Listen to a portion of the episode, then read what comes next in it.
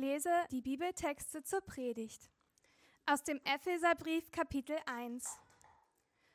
Von allem Anfang an hat Gott uns dazu bestimmt, durch Jesus Christus seine Söhne und Töchter zu werden.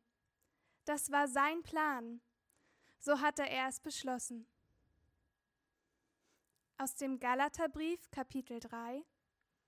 Ihr alle seid also Söhne und Töchter Gottes weil ihr an Jesus Christus glaubt und mit ihm verbunden seid. Und aus dem Römerbrief Kapitel 8 Alle, die sich von Gottes Geist leiten lassen, sind seine Söhne und Töchter. Denn der Geist, den ihr empfangen habt, macht euch nicht zu Sklaven, so dass ihr von neuem in Angst und Furcht leben müsstet. Er hat euch zu Söhnen und Töchtern gemacht. Und durch ihn rufen wir, wenn wir beten, aber Vater. Ja, der Geist selbst bezeugt es uns in unserem Innersten, dass wir Gottes Kinder sind. Wenn wir aber Kinder sind, sind wir auch Erben. Erben Gottes und Miterben mit Christus. Dazu gehört allerdings, dass wir jetzt mit ihm leiden. Dann werden wir auch in seiner Herrlichkeit teilhaben. So, jetzt gehen wir auf Sendung. Mein Name ist Christoph Funk. Ich bin Pastor von erlebt und ich freue mich über dieses super coole Thema mit euch äh, nachdenken zu dürfen. Ich spreche im Wesentlichen, also wir sprechen nicht drüber, sondern ich, aber wir hoffentlich können wir gemeinsam drüber nachdenken, Kind Gottes zu sein. Und das alles unter dieser Überschrift, wer bin ich? Das ist unsere Predigtreihe aktuell.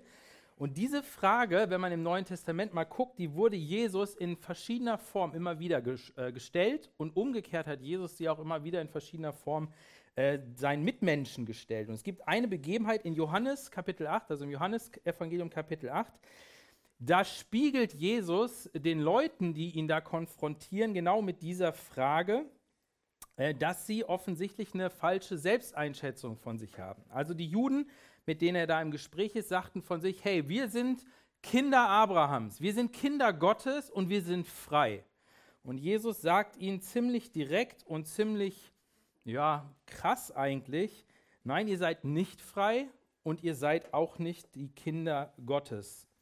Er sagt das in einer interessanten Logik an dieser Stelle, die geht ungefähr so, nämlich jeder, der sündigt, sagt Jesus, also nicht den Willen Gottes tut, tut also einen anderen Willen. Und das nennt die äh, Bibel Sünde.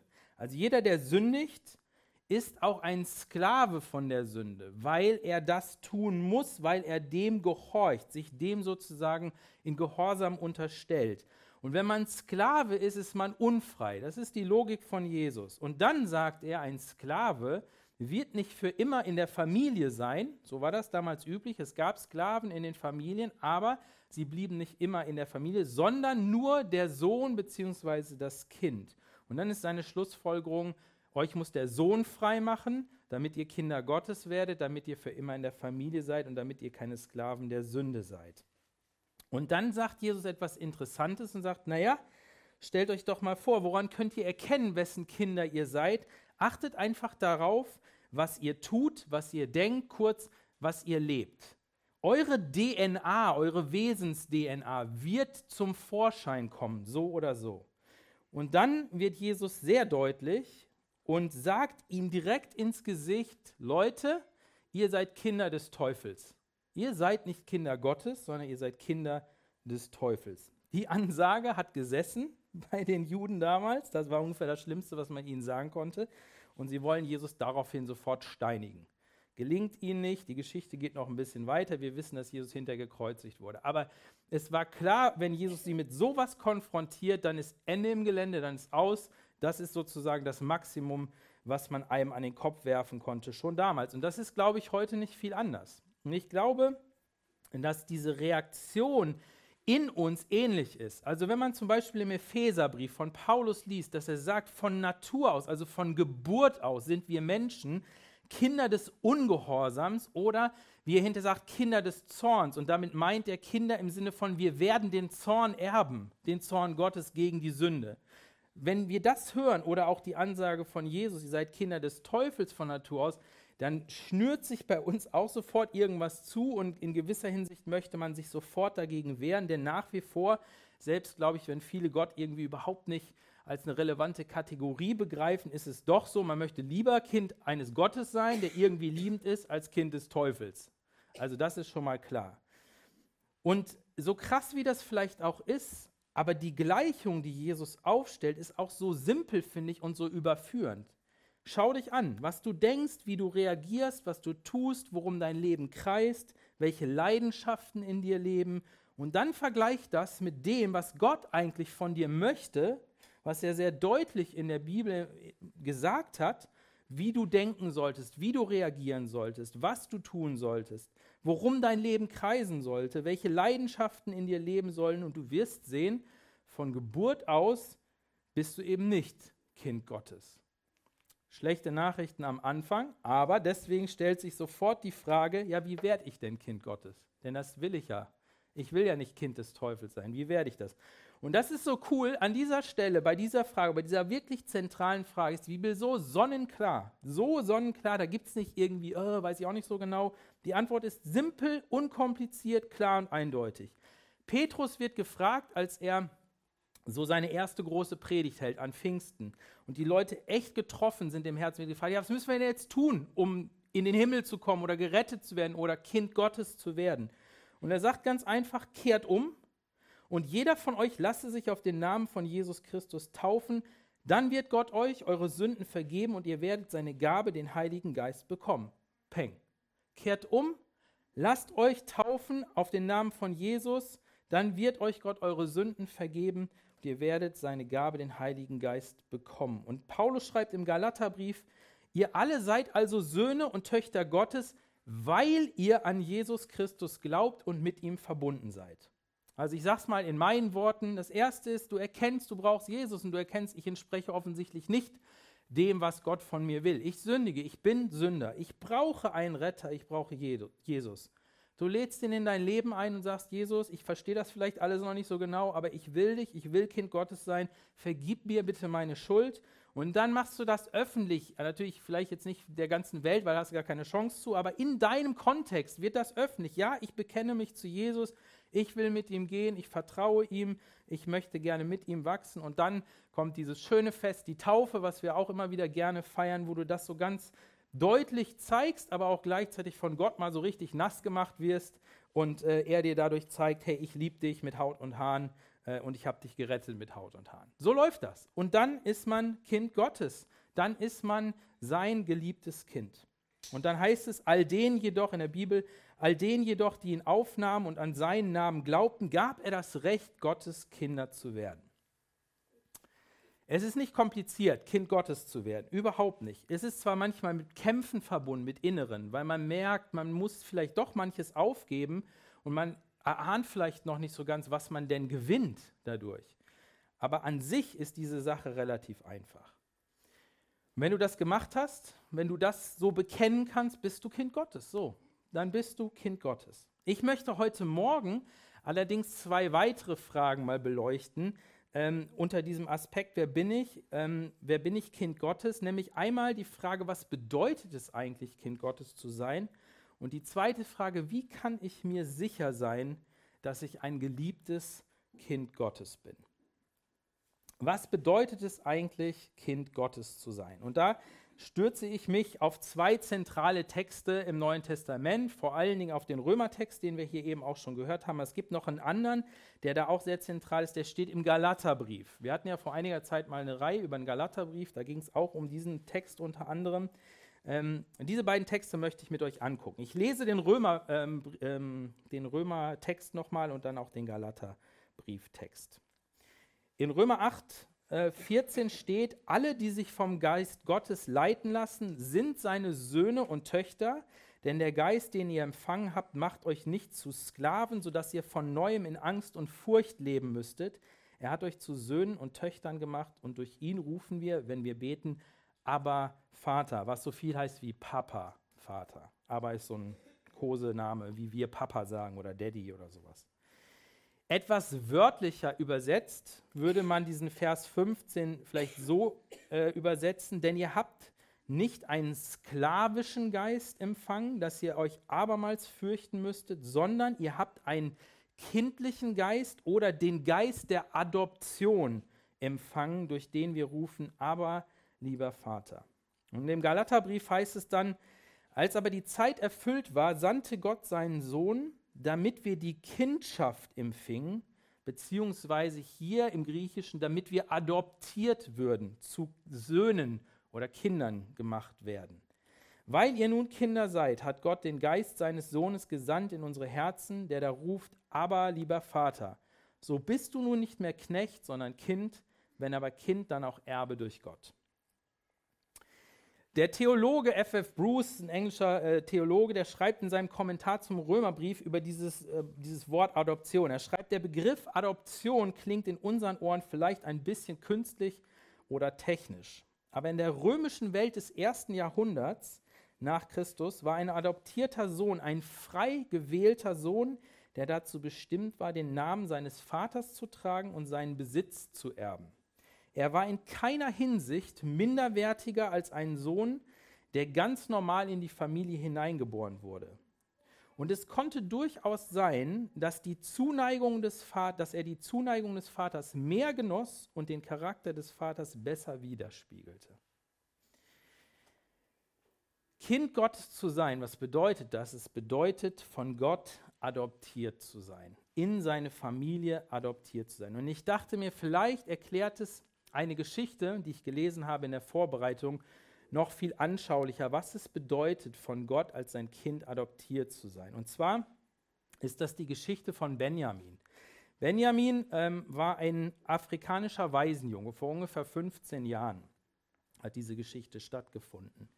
Benjamin lebte vor 15 Jahren irgendwo in Afrika in einem kleinen Waisenhaus, was komplett überfüllt war mit Gitterbettchen und vaterlosen Kindern. Es war einfach vollgestopft ganz, ganz viele Kinder, HIV-Waisen und so weiter. Und in diesem Waisenhaus ging es eigentlich mehr nur darum, die Kinder irgendwie am Leben zu halten. Und da, die konnten selten rausgehen zum Spielen. Ähm, und es gab auch nur einen einzigen Mann in diesem äh, Waisenhaus, das war der äh, Security-Mensch sozusagen. Und den nannte Benjamin Vater, weil er keinen anderen Mann kannte, der sonst so sein Vater hätte sein können. Und als eines von sechs Millionen Waisenkindern in seinem Land hatte Benjamin eine sehr typische, leider eine sehr typische Geschichte. Seine Mutter war eine arme Frau vom Land und wahrscheinlich wurde sie von, ihrem, äh, von dem Bruder ihres Freundes vergewaltigt. Sie wurde schwanger und hat Benjamin dann zur Welt gebracht. Und das in einer Kultur, wo solche Kinder, die als, also auf diese Art und Weise entstanden sind, als völlig wertlos galten. Ähm, er hatte keinen Vater und damit hatte er auch kein Land, kein Erbe, keine Familie, in dem er sozusagen groß werden konnte, was er beerben konnte und die Familie sozusagen ehrvoll weiterführen konnte. Und normalerweise herrschte auch in diesem Land die Vorstellung, solche Kinder, die sind eigentlich dazu bestimmt, zu Mördern und Kriminellen zu werden. Und sowas wollte man nicht in der Familie haben. Das war ein Schandfleck für die Familie. Und nicht selten war es deswegen so, dass solche Kinder die auf die Art und Weise entstanden sind, ausgestoßen wurden. Die wurden irgendwo in den Wald ausgesetzt, um dass sie dort halt starben oder wie auch immer. Manche wurden auch auf die Straßen ausgesetzt und wenn sie es denn überlebten, dann oft nur durch Prostitution oder Kriminalität oder was auch immer. Dass Benjamin überhaupt in so einem Waisenhaus gelandet war, das war schon eigentlich ein Wunder für sich. Benjamin wurde von einer christlichen Familie aus den USA adoptiert. Sie besuchten dieses Waisenhaus, lernten Benjamin kennen und gewannen ihn lieb und adoptierten ihn. Und für Benjamin bedeutete das, er wurde Teil einer Familie, die ihn liebte, ihn versorgte, ihn förderte und half im Leben zurechtzukommen. Er bekam neue Geschwister, die ihn ebenfalls liebten und in ihre Familie aufnahmen. Er wurde ihnen rechtlich völlig gleichgestellt er bekam den Namen der Familie und er wurde rechtmäßiger Erbe. Das heißt, im Falle, dass seine Adoptiveltern sterben würden, würde er mit seinen Geschwistern genauso erben. Und der Vater, der Benjamin adoptiert hat, der beschreibt das mit seinen eigenen Worten, wie sehr dieses, dieser Vorgang der Adoption sein Verständnis für äh, die Adoption Gottes von ihm verändert hat. Er schreibt folgendes: Benjamin war verloren und konnte nichts dagegen tun. Er konnte sich nicht selbst retten. Ein anderer musste ihn retten. Das Bild seiner Adoption ist die Geschichte von Jesus. Wir sind alle Sünder, aber durch Gottes Gnade haben wir einen Retter und werden durch Jesus gerettet. Das konnten wir uns nicht verdienen. Es war schlicht Gnade, 100 Prozent. In Benjamins Land gibt es sechs Millionen Waisenkinder und Benjamin ist einer von wenigen, die diesem Schicksal entkommen sind. Er wird ein völlig anderes Leben leben und er hat dafür nichts getan oder bezahlt. So wie Benjamin der von einem weltlichen Vater adoptiert wurde, der ihn liebt und geliebt hat, sind auch wir von Gott in Jesus Christus adoptiert worden. Und das bedeutet, dass ich einen neuen Status habe. Ich bin ein wertvolles Kind Gottes. Benjamin galt vorher als verloren, als wertlos, als Junge ohne Zukunft, als potenzieller Mörder und Schandfleck aber durch die Adoption wurde er Teil einer angesehenen, respektierten, liebevollen und intakten Familie. Und so wie Benjamin werden wir, wenn wir unser Vertrauen auf Christus setzen, Teil der Familie Gottes. Ich glaube, wenn wir das besser verstehen, wenn wir verstanden haben, dass wir eigentlich verloren sind von Natur aus, keine Zukunft haben, von Gott abgeschnitten sind, Kinder des Ungehorsams, so wie Paulus es sagt, dann ist das die beste Nachricht der Welt, die uns begegnen kann. Das ist Befreiung, das ist lebendige Hoffnung. Das ist fast zu schön, um wahr zu sein. Aber es kommt noch besser. Es bedeutet nämlich noch mehr. Es bedeutet, dass mein Vater im Himmel mich liebt. In Römer 8, Vers 15 heißt es, denn der Geist, den ihr empfangen habt, macht euch nicht zu Sklaven, sodass ihr von neuem in Angst und Furcht leben müsstet. Er hat euch zu Söhnen und Töchtern gemacht und durch ihn rufen wir, wenn wir beten, aber Papa, Vater. Und ich glaube, es lohnt sich da mal kurz einen Moment drüber nachzudenken. Wenn Paulus hier sagt, wir waren Sklaven der Sünde, verloren und ohne Hoffnung, wir hatten keinen Zugang zu Gott. Wir gehörten jemand anders und mussten diesem anderen der Sünde dienen. Dann ist das eine Aussage, wo man sagen könnte, ja, äh, das war so, aber Gott hatte ja keinerlei Verpflichtung, uns zu retten. Es gab nichts, was ihn dazu gezwungen hätte oder dazu angestachelt hätte, so du musst jetzt diese Person retten oder so. Ähm, er brauchte kein Erben oder kein Nachkommen oder was auch immer, sondern die wirklich tiefste Motivation in ihm war, was wir in Epheser 2 lesen. Da heißt es, doch Gottes Erbarmen ist unbegreiflich groß. Wir waren aufgrund unserer Verfehlung tot, aber er hat uns so sehr geliebt, dass er uns zusammen mit Christus lebendig gemacht hat. Ja, es ist nichts als Gnade, dass ihr gerettet seid. Und ich will das betonen, hier werden krass starke Gefühle benannt. Gott mit seinem großen Erbarmen, Gott mit seiner immens großen Liebe hat uns lebendig gemacht. Und das ist die Kernmotivation. Gott ist nicht irgendwer, irgendjemand abgehoben, irgendwo im Jenseits, für den wir eine weitere Rettungsnummer sind unter vielen. Der da sitzt und seine Nummern zählt und sagt, ach, schon wieder einer gerettet. Schön, wunderbar sondern Gott ist unser liebender Vater, der uns liebt, der Interesse hat an uns, der uns will, der dich will. Du bist geliebt, du bist wertgeschätzt, du bist angenommen. Gott ist nicht so ein kühles Wesen irgendwie und so weiter, der, der, der irgendwo sitzt, zu dem man irgendwie keinen Zugang hat, der einen vielleicht irgendwie gerettet hat, aber jetzt, ach komm, mach weiter, egal, du interessierst mich nicht. Nein, sondern der zutiefst liebt und diese Liebe bewiesen hat in Jesus Christus und diese Liebe gilt und diese Liebe ist da. Ich glaube, wir müssen uns das immer wieder bewusst machen, weil zumindest kenne ich das in meinem Herzen, dass Gott manchmal so wegdriftet und ich mich oft fühle, nicht weil Gott das so sagt, sondern weil ich mich selber so sehe, wie so eine Nummer, wie so ein etwas. Gerettet, ja, ist nett, aber Gott liebt, Gott hat Erbarmen. Wir sind seine wertgeschätzten, geliebten Kinder. Soweit, so gut, denkst du dir vielleicht? Alles schon mal gehört. Und morgen ist wieder Montag und dann sieht es wieder ganz anders aus in meinem Alltag. Eben vielleicht noch begeistert von der Wahrheit des Evangeliums. Man hat es besser verstanden, was es bedeutet, Kind Gottes zu sein. Äh, zumindest ist es mir mal wieder neu in der Predigt oder wo auch immer bewusst geworden. Und dann begebe ich mich in die Untiefen des Alltags und plötzlich ist alles wieder wie weggewischt. Geschweige denn, dass ich mich dann fühle wie ein Kind Gottes. Und ich kenne das so gut. Sonntags ist eine Sache, die Lieder zu singen, eine Predigt zu hören, wenn man halbwegs wach ist und die Predigt einigermaßen ansprechend ist. Da fühlt man sich vielleicht noch relativ, wie soll ich sagen, nahe dem Kind Gottes sein. Aber montags, dienstags, spätestens freitags, schlecht. Deswegen die nächste Frage, wie kann ich mir sicher sein, dass ich ein geliebtes Kind Gottes bin? Und in dem Text aus dem Römerbrief gibt Paulus eine Antwort auf diese Frage. Die kurze Antwort ist der Heilige Geist. Aber ihr wisst ja, ich habe es nicht so mit der Kürze, deswegen gebe ich die längere Antwort. Er nennt nämlich drei Dinge. Drei Dinge. Das erste, weil ich vom Geist geleitet werde. Zweitens, weil ich vom Geist verändert werde. Und drittens, weil der Geist es mir bezeugt. Weil ich vom Geist geleitet werde. Paulus schreibt in Vers 14 hier, alle, die sich vom Gottesgeist leiten lassen, sind seine Söhne und Töchter. Und dazu muss ich euch ein Erlebnis äh, aus meiner letzten Woche erzählen, was mir eigentlich ein bisschen peinlich ist, aber äh, ich habe daran gelernt, im Evangelium zu jubilieren, deswegen ist es mir nicht ganz so peinlich.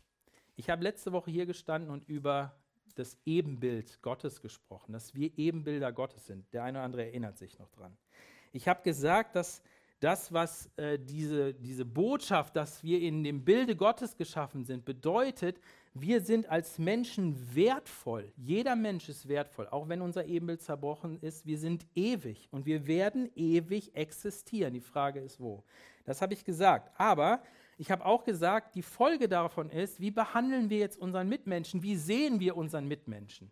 Behandeln wir ihn wirklich als ein Wesen, das ewig sein wird, nicht als eine Nummer oder als irgendwas? Und dann schauen wir abends zu Hause einen Film. Und in diesem Film kommt eine Person vor, die in diese, es ist so eine Karikatur gewesen, die aber sehr überspitzt und hässlich dargestellt ist.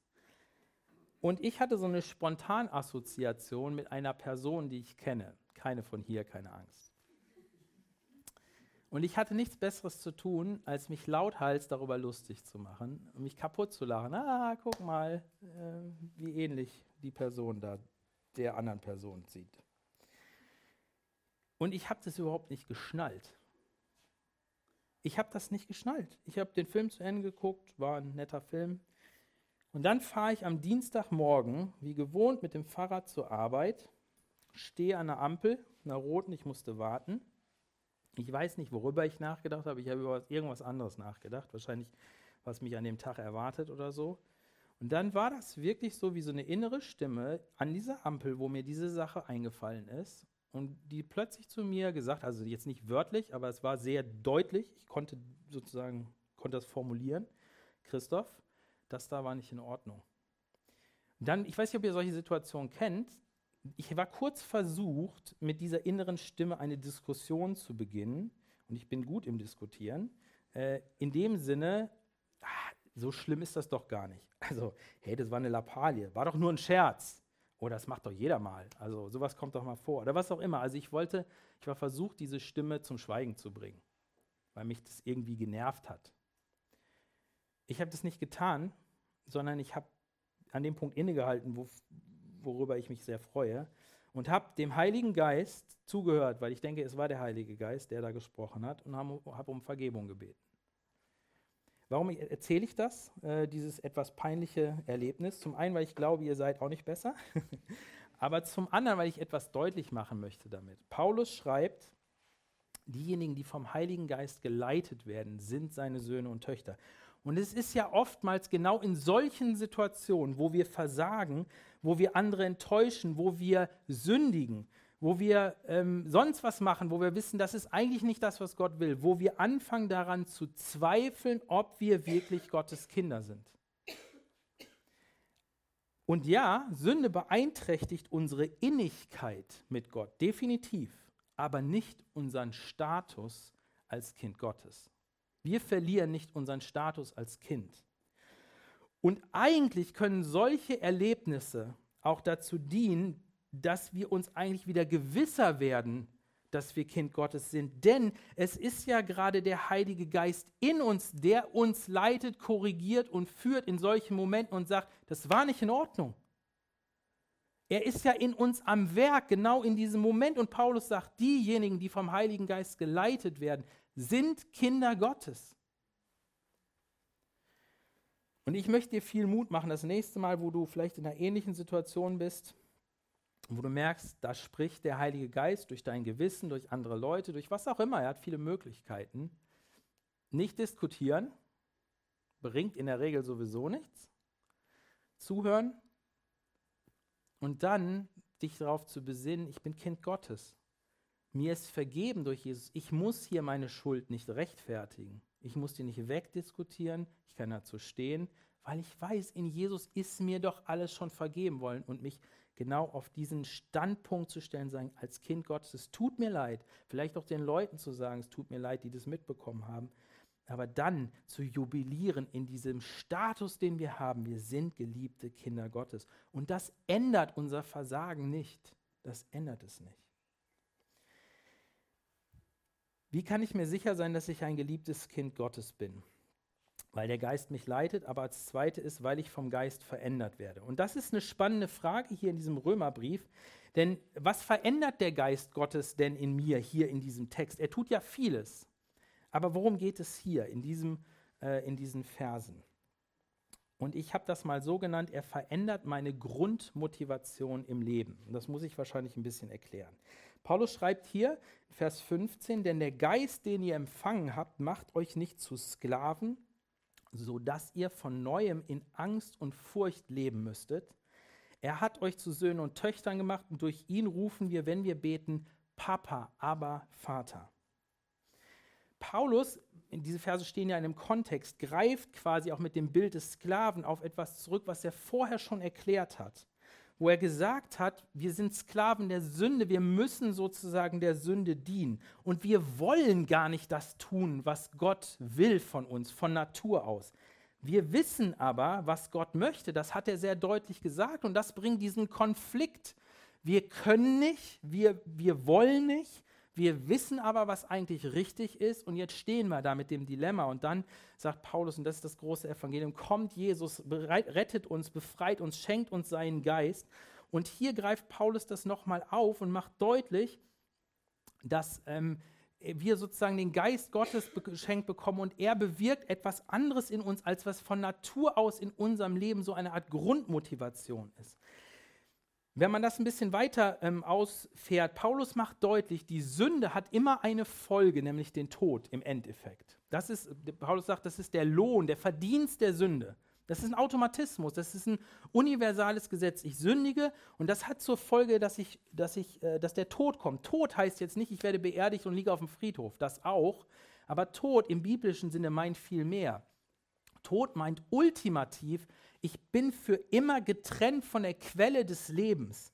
Ich bin für immer getrennt von Gott, getrennt von seiner Liebe und von seiner ultimativen Annahme und Anerkennung. Das meint eigentlich Tod. Vieles davon als Vorläufer ist Sterben. Aber der Tod im Endeffekt ist getrennt sein von meiner Quelle des Lebens, von meinem Schöpfer, von dem, was ich brauche, damit überhaupt Leben definiert und existiert. Und das bedeutet, dass wir, die wir Sünder sind, in ganz vielen Bezügen im Leben motiviert werden von Angst und Furcht.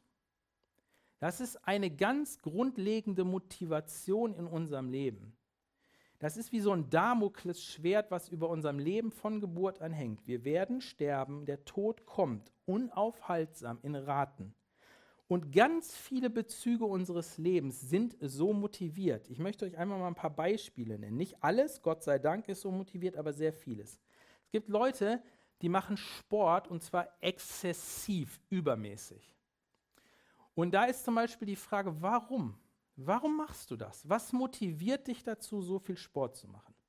Vielleicht, weil Sport ihnen einfach Spaß macht, weil es einfach total cool ist, weil man so ein Body mitbekommen hat, äh, der förmlich danach schreit, gestylt zu werden. Ich weiß es nicht, kann möglich sein. Aber ich glaube, ich kenne auch solche Leute, ähm, dass bei vielen das nicht die Hauptmotivation ist. Da ist Sport nicht, äh, ich mache Sport nicht um seiner selbst willen, sondern als Mittel zum Zweck. Und zwar vielleicht, weil ich einen gewissen Schönheitsstandard habe, den ich erfüllen will. Und ich will diesen Schönheitsstandard erfüllen, weil ich attraktiv sein möchte und weil ich begehrenswert sein will und weil ich anerkannt sein will. Und wenn ich das nicht mache, dann habe ich, und jetzt kommt's, Angst und Furcht davor, abgelehnt zu sein, nicht attraktiv zu sein. Was ist die Grundmotivation hinter dieser Sache? Angst und Furcht. Denk mal an Freundschaften. Vielleicht hast du einen Freund und eine Freundin, wo du weißt, die macht gerade eine ganz schlechte Entscheidung. Aber du traust dich nicht, sie oder ihn damit zu konfrontieren, in einer guten Art und Weise hoffentlich, weil du Angst hast auf, vor der Reaktion, vor Ablehnung, vor dem Verlust der Freundschaft. Man könnte das weiterspinnen. Ich sage nicht, alles ist so motiviert, aber ich habe beim Nachdenken bei mir viele, viele, viele Beispiele gefunden, wo ich gedacht habe, wow, Angst und Furcht ist an vielen Punkten meine Grundmotivation für so viele Handlungen. Und es ist kein Wunder, dass sich das auch in unsere Beziehungen überträgt. In unsere intimsten Beziehungen, Ehe oder sonst was ähm, wo, wo Angst uns motiviert, wo wir bestimmte Verhaltensweisen an den Tag stellen oder legen, nur weil wir befürchten, der andere lehnt uns ab oder wir sind nicht mehr so angesehen oder was auch immer.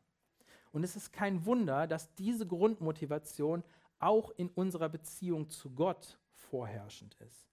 Wir kommen, selbst wenn wir wissen, wir sind gerettet, wir sind Kinder Gottes, oft so, wie ihr kennt vielleicht die Geschichte vom verlorenen Sohn, wo der zurückkommt, der Vater kommt ihm entgegen und der Sohn hat sich vorher überlegt, hm, ich habe Mist gebaut, ich komme zurück und sage, ich will ja wenigstens überleben. Ich gehe zu meinem Vater und sage ihm, du, ich habe Mist gemacht, kann ich wenigstens dein Knecht, dein Sklave sein? Das ist ganz häufig die Haltung, mit der wir vor Gott kommen. Gott, okay, ich habe Mist gemacht, ich brauche dich auch und will dich auch, aber kann ich Sklave sein? Also von der Haltung? Das reicht mir. Ich will was zu essen haben, sollst für mich sorgen, aber es ist dieser sklavische Geist, dieses Ich muss gehorchen, sonst fürchte ich Strafe. Und genau hier schreibt Paulus, der Geist Gottes ist nicht einer, der in unserer Gottesbeziehung wieder Angst und Furcht als Hauptmotivation bringt, sondern Liebe wie die eines Kindes. Aber Vater. Und wenn man kleine Kinder beobachtet, die haben von Natur aus gegenüber ihren Eltern dieses Urvertrauen, diese Urliebe, die haben von Natur aus keine Zweifel an der Liebe ihrer Eltern, es sei denn, die Eltern tragen dazu bei, ihnen diese Zweifel einzusehen, sei es durch mangelndes also Verhalten oder wie auch immer. Aber von, vom Ursprung her haben kleine Kinder dieses Vertrauen, meine Eltern lieben mich, peng, das ist einfach da. Es ist wie so ein instinktives Verhalten. Und diese tiefe Liebe, dieses Wissen um Geborgenheit, dieser Mut der Zuversicht, dass die Eltern versorgen, dass Gott versorgt, das bringt der Heilige Geist in unser Leben. Mehr und mehr, wenn wir uns auf ihn ausrichten. Und deswegen schreibt der Apostel Johannes auch in seinem Brief, wo die Liebe regiert, hat die Angst keinen Platz. Das ist die Logik. Wo die Liebe regiert, hat die Angst keinen Platz. Gottes vollkommene Liebe vertreibt die Angst. Angst hat man nämlich dann, wenn man mit einer Strafe rechnen muss. Wer sich also noch vor dem Gericht fürchtet, bei dem ist die Liebe noch nicht zum vollen Durchbruch gekommen. Und genau diese Grundmotivation will der Heilige Geist in dir schaffen, mehr und mehr.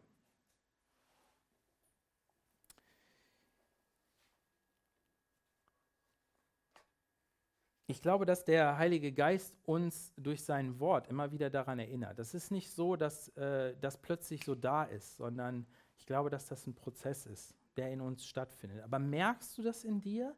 Merkst du, dass du da angesprochen wirst und merkst du, dass du da immer wieder darauf hingewiesen wirst, mit ringst, ähm, dass da etwas in dir stattfindet, dass Gott sagt, weißt du, ich liebe dich. Ich liebe dich. Und für uns bei Erlebt ist so wichtig, das Evangelium im Mittelpunkt zu halten. Und genau aus diesem Grund, weil wir im Evangelium, an dem, was Jesus für uns getan hat, zutiefst erkennen, wie tief, wie ähm, ohne Bedingungen die Liebe Gottes zu uns ist.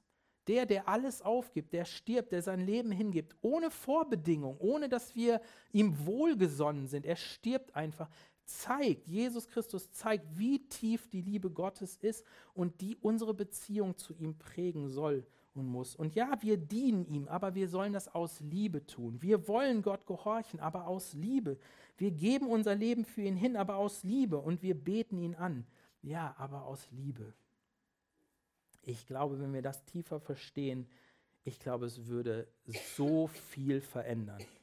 Wir hätten in unseren Beziehungen Mut zur Wahrheit, weil wir die Ablehnung von Menschen nicht mehr ultimativ befürchten würden. Wir hätten auch die Kapazität für Gnade in unseren Beziehungen, weil wir selber nicht mehr besser dastehen müssen.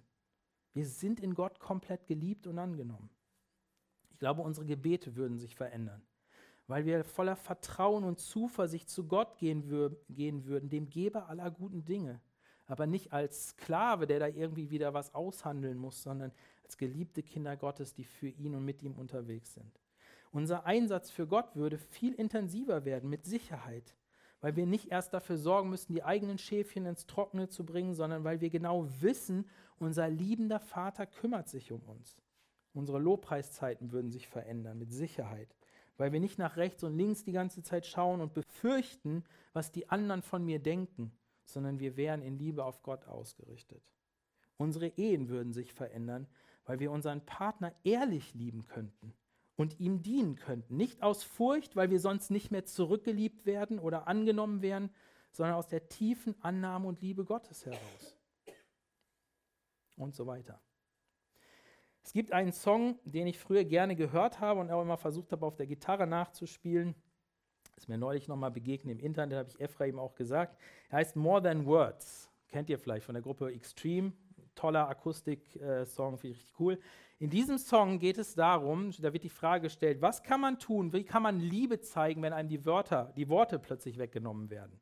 Wie kann man das machen? Und dann heißt es da in, einem, in, in, den, in dem Vers, zu sagen, dass du mich liebst, sind nicht die Worte, die ich von dir hören will. Nein, nicht, dass du sie nicht mehr sagen sollst. Aber wenn du wüsstest, wie einfach es wäre, mir zu zeigen, wie du fühlst.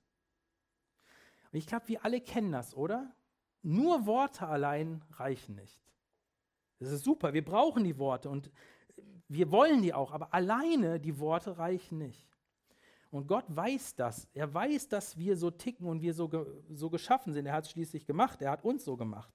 Wir haben den Wunsch, nicht allein Worte zu hören, sondern auch die Gewissheit zu bekommen. Wir wollen das spüren. Das ist mehr als fühlen. Wir wollen in unserem Herzen eine Gewissheit haben, ich werde geliebt. Und damit bin ich beim letzten Punkt, der geheimnisvoll und genial zugleich ist. Wie kann ich mir sicher sein, dass ich ein geliebtes Kind Gottes bin? Weil der Geist es mir bezeugt. Ja, in Vers 16 steht das. Ja, der Geist selbst bezeugt es uns in unserem Innersten, dass wir Gottes Kinder sind. Oder Luther übersetzt, der Geist selbst gibt Zeugnis unserem Geist, dass wir Gottes Kinder sind. Was Paulus hier beschreibt, lässt sich nicht methodisch herbeiführen. Es lässt sich nur erbitten, im Vertrauen, dass Gott genau das schenken wird. Das, was hier beschrieben wird, ist eine Erfahrung. Es ist das Erfülltwerden mit dem Heiligen Geist oder wie es jemand mal genannt hat, es ist der Liebeskuss Gottes auf unser Herz. Die Umarmung Gottes unseres inneren Menschen, die uns die Gewissheit gibt, du bist mein geliebtes Kind. Es ist das Zeugnis des Heiligen Geistes und die damit verbundene Gewissheit. Und ich sage nochmal, das lässt sich nicht machen, das lässt sich nur immer wieder neu erbitten und mit kindlicher Vorfreude erwarten. Hast du diese Gewissheit, dass du Kind Gottes bist, dass du geliebt bist? Sehnst du dich nach dieser Gewissheit? Dann komm in Gottes Gegenwart, das heißt, lies sein Wort, lass es auf dich wirken, rede mit ihm, nimm dir Zeit für Gott Bitte ihn, dir diese Gewissheit zu schenken. Und dann erwarte es, dass er es dir schenkt. Wann, wie, wo, seine Sache. Aber erwarte das. Und es wird gesagt in der Bibel, diejenigen, die den Vater um gute Gaben bitten, sollte er ihnen, Lukas steht das, glaube ich, denn den Heiligen Geist vorenthalten, die ultimativ beste Gabe? Nein. Die Antwort ist nein. Komm voll Vertrauen. Ich möchte mit einer Geschichte schließen, die ich finde, das alles ganz gut zusammenfasst. Es ist eine erstaunliche Geschichte, auch eine wahre Geschichte. Die Geschichte von Sarah. Sarah, die, nicht, die lange nicht wusste, wer sie eigentlich war. Sarah hat eine krasse Geschichte. Sarah kam auf die Welt und wurde, nachdem sie geboren wurde, von ihrem leiblichen Vater verlassen. Der Vater war einfach weg und sie und ihre Mutter blieben allein zurück. Ihre Mutter benutzte diese Tatsache immer als Waffe gegen Sarah. Sie erinnerte sie immer daran, dass sie doch offensichtlich, also Sarah, wertloser Müll sei, wenn sogar ihr Vater sie nicht mehr als Tochter haben wollte. Sarahs Stiefvater, der dann in ihr Leben kam, war ein böser Mensch, ein wirklich böser Mensch, der Gefallen daran fand, sie körperlich zu quälen. Er zwang sie oft dazu, aus dem Hundenapf zu essen und draußen zu schlafen. Sarah selber schildert es so: Ich habe meine Kindheit damit verbracht, mit blauen Flecken übersät zu sein, gebrochene Knochen wieder heilen zu lassen und mich in einer Ecke zu verstecken. Mein Stiefvater, der durch den Hass meiner Mutter noch angestachelt wurde, hat meinen Körper an zig Männer verkauft, indem ich mich prostituieren musste.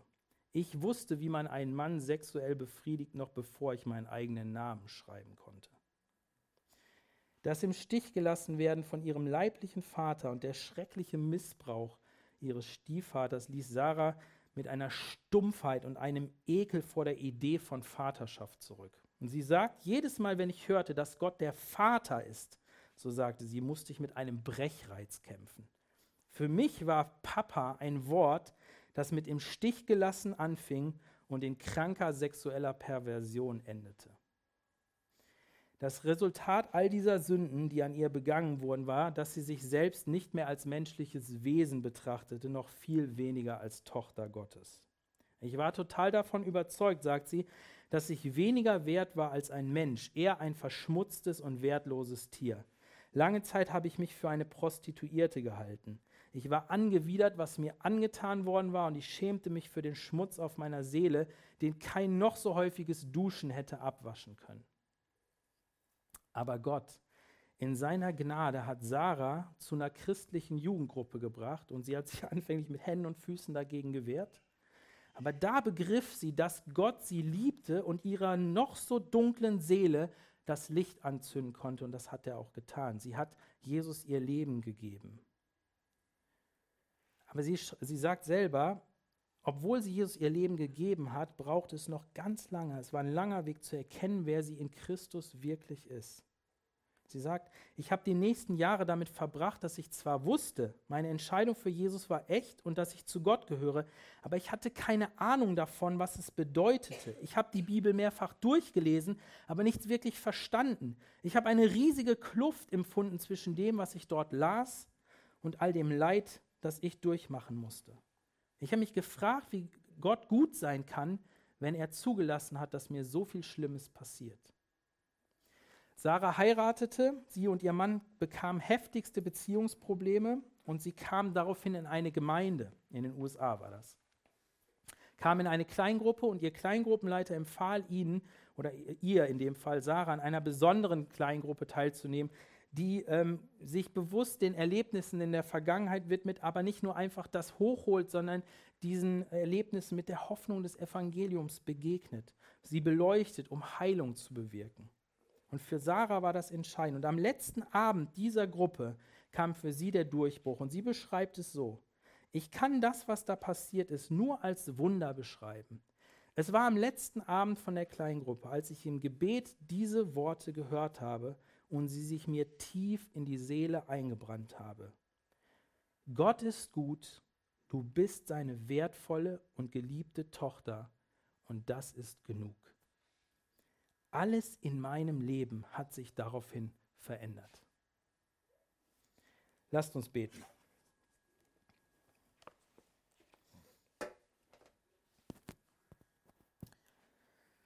Jesus, ich danke dir dafür, dass du das getan hast für uns, dass wir deine Kinder sein dürfen, dass du uns gerettet hast, dass wir Vater zu dir, Gott, sagen dürfen. Und nicht nur sagen dürfen, sondern uns auch so fühlen dürfen, so zu dir kommen dürfen, diese Gewissheit haben dürfen.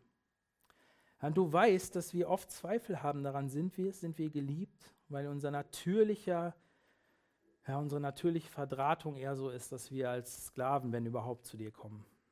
Aber Herr, meine, mein Wunsch für mich und für uns alle ist, dass du uns das wieder neu schenkst, diese Gewissheit, dieses, diesen Kuss auf unser Herz von dir, dass wir deine geliebten Kinder sind. Dass diese Gewissheit sich so tief in unser Leben einbrennt, dass es alles verändert. Unsere Beziehung, unser Verhalten, schlicht alles. Und Herr, das können wir nur erbitten, das tun wir, wir können es nicht machen, aber wir wollen erwartungsvoll wirklich vor dich kommen. Auch jetzt, wenn wir gleich singen oder wenn wir Abendmahl feiern, Herr, dann benutzt das doch als eine Möglichkeit, ähm, ja, uns zu begegnen, uns das tief in unser Herz einzuprägen. Amen.